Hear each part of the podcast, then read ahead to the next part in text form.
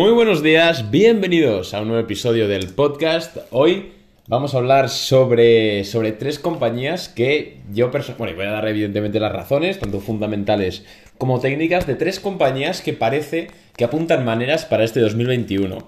Eh, algunas de ellas ya, ya, las he comentado por redes sociales y por supuesto por Boring Capital. Pero bueno, por podcast sí que es verdad que no he hecho ningún episodio de este tipo y me apetecía, como no, pues también daros eh, nombres concretos de empresas que personalmente y bajo mi opinión y análisis, que esto no es ninguna recomendación ni de compra ni de venta, simplemente es mi opinión y mis eh, razones. Siempre pues podéis sacar una enseñanza de eso.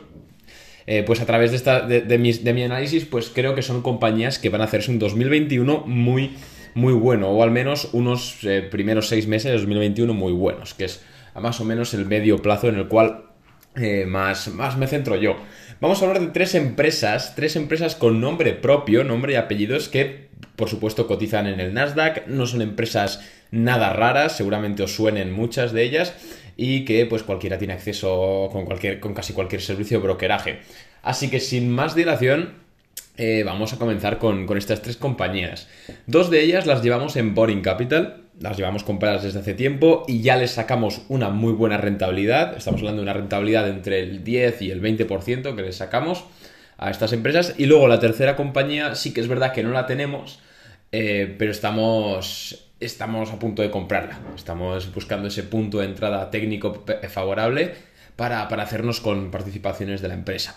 Así que si os parece, vamos a comenzar con ello. Sin antes decir que me sigas en Instagram. Si no lo haces, arroba arnau barra baja ¿Por qué? Porque ahí publico empresas que compro y empresas que vendo. Y por ejemplo, sin ir más lejos, eh, la semana pasada compramos Futu a, 48 dólares y ahora vale 64. Es decir, en 3-4 días hemos hecho una rentabilidad del 32%.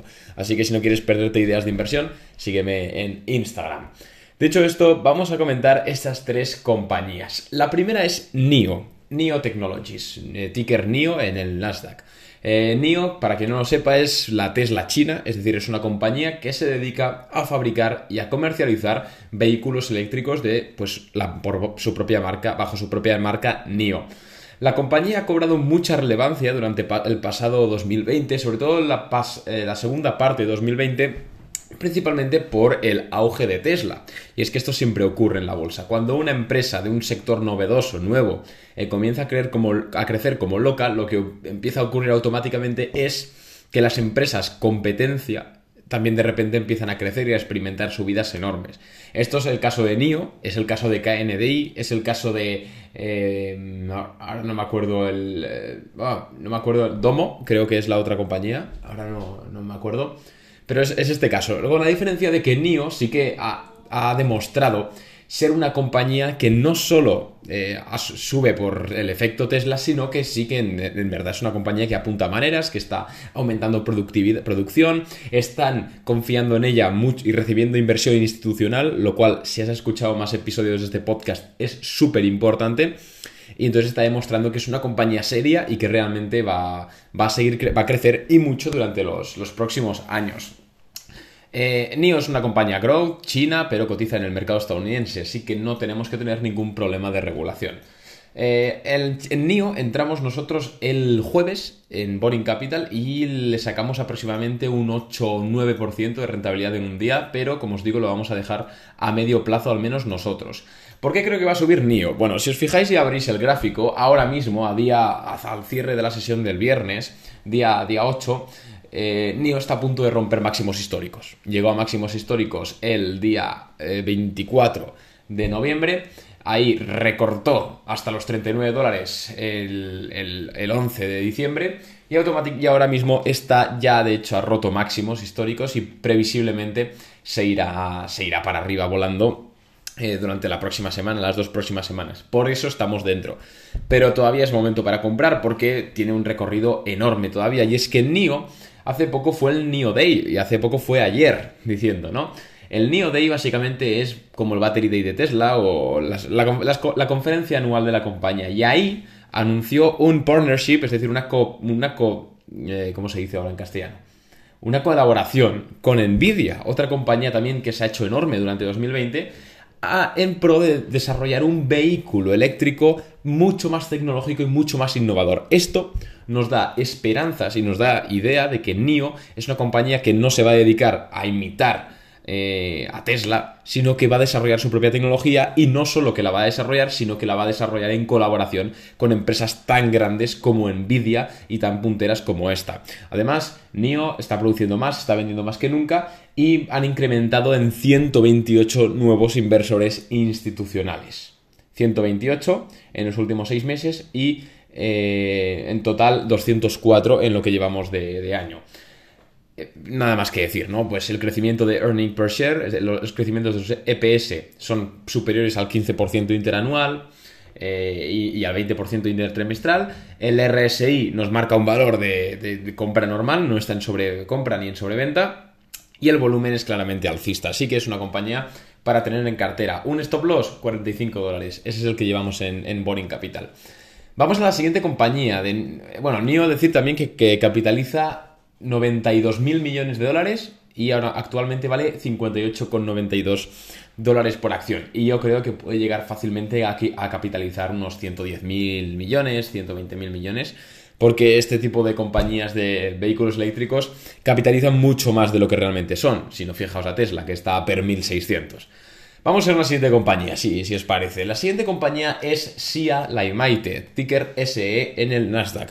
Otra compañía china, pero que cotiza en Estados Unidos. Y básicamente tenemos una estructura del gráfico, bueno, es una compañía que se dedica a sobre todo negocios de Internet.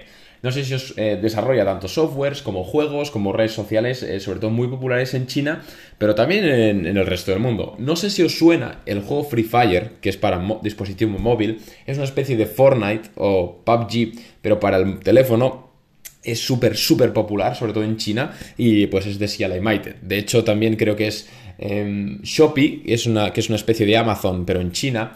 Shopee creo que también, que, bueno, en China no, en Singapur, Shopee creo que también es de Sia Limited y tienen pues eh, a nivel comercial colaboran con personajes de la talla de Cristiano Ronaldo. Así que es una compañía enorme y de hecho capitaliza 107 mil millones de dólares. Así que es un mazacote de compañía. Aquí no vamos a hablar de small caps, aquí vamos a hablar de compañías sólidas.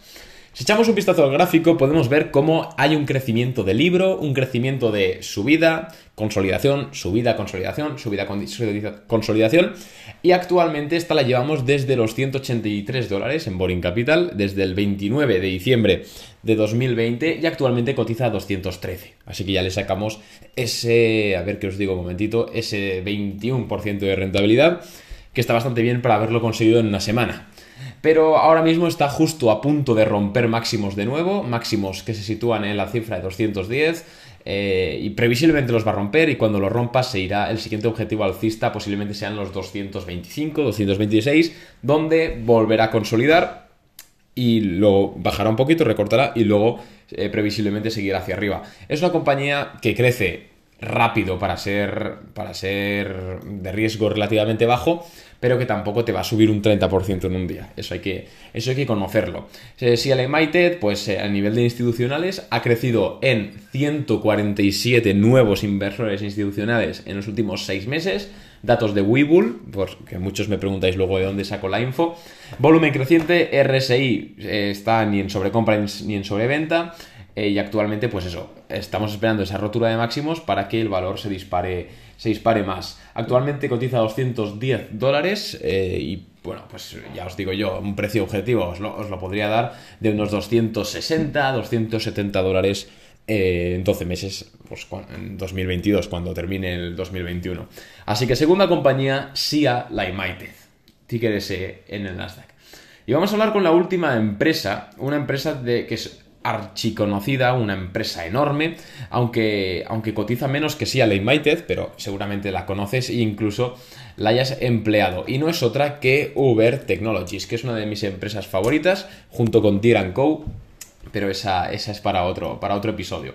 Uber es una empresa en la que llevo operando desde julio, junio, julio de 2020, cuando estaba haciendo esa caja de Darvas muy clara, o sea, hacía, top, hacía techo, rebotaba, eh, soporte rebotaba y estábamos sacando esas rentabilidades del 10% cada tres semanas, así que Uber es una empresa que a mí me encanta personalmente. Y cuando llegó el día 2 de, de noviembre de 2020, rompió por fin esa resistencia de 38 dólares, que por cierto, ahí estábamos invertidos nosotros, vuelve a seguirme en Instagram, y llegó de los 38 dólares hasta los 48, es decir, una subida del 28% en apenas una semana.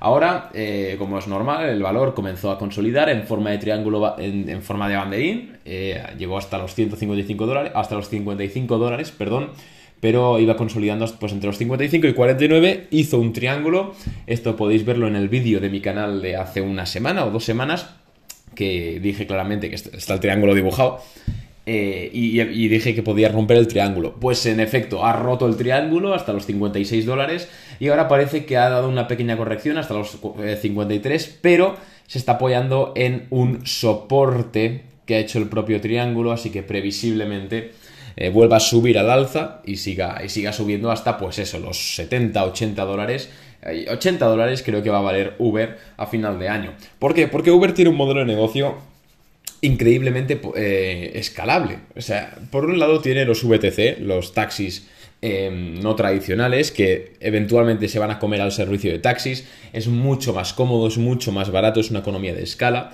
Em, y luego tiene el servicio de Uber Eats, que es el más empleado en todo el mundo, y aún le quedan muchos mercados a los que abarcar. Em, Uber a nivel de incremento durante los últimos seis meses de, participación institucional ha crecido, o sea, han invertido 305 nuevos eh, fondos de inversión, bancos de inversión, etcétera, en la empresa. Cuando un fondo de inversión o banco invierte en una compañía, no lo hace para especular con una semana o dos semanas, sino que lo hace para llevar el valor pues a eso, unos 2, 3, 5, 10 años. Cuando veíamos pues el caso de antes, ¿no? De, por ejemplo, NIO, que había incrementado en 128, o SIA Limited, que había incrementado en 147, es una gran cifra, 150, casi 150 eh, inversores institucionales, grandes fondos, invirtiendo en, en, una compañía, pues es mucho. Normalmente, pues, eh, tienen, tienen menos.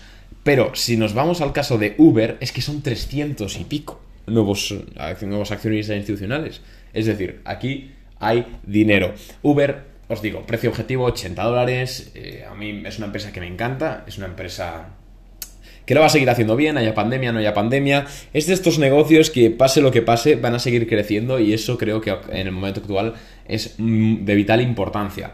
Ahora mismo, eh, si te has quedado hasta aquí y estás escuchando aún el podcast, te voy a regalar una idea de inversión a corto plazo, a especulativa, y es CrowdStrike CRWD en el Nasdaq, que es una empresa de ciberseguridad que está ahora mismo eh, a, punto de romper máximos históricos. Eh, está en compra, es decir, está en compra inmediata, compra en 223 dólares y previsiblemente se puede ir la semana que viene a los, 200, eh, a los 250 dólares o así que es un 15% de rentabilidad en una semana. Así que posiblemente entremos en Boring Capital, mi servicio de pago, en esta empresa durante esta semana. Pero si tú estás escuchando esto, pues te regalo esta idea de inversión CrowdStrike que, que, previsiblemente se va a volver a disparar tras esta consolidación. Y bueno, espero que te haya gustado el episodio. Gracias por aguantarme estos casi 14 minutazos. Y nos vemos en un siguiente episodio del podcast. Un abrazo, un beso y que te vaya genial la semana que viene. Y cuidado que nieva. Adiós.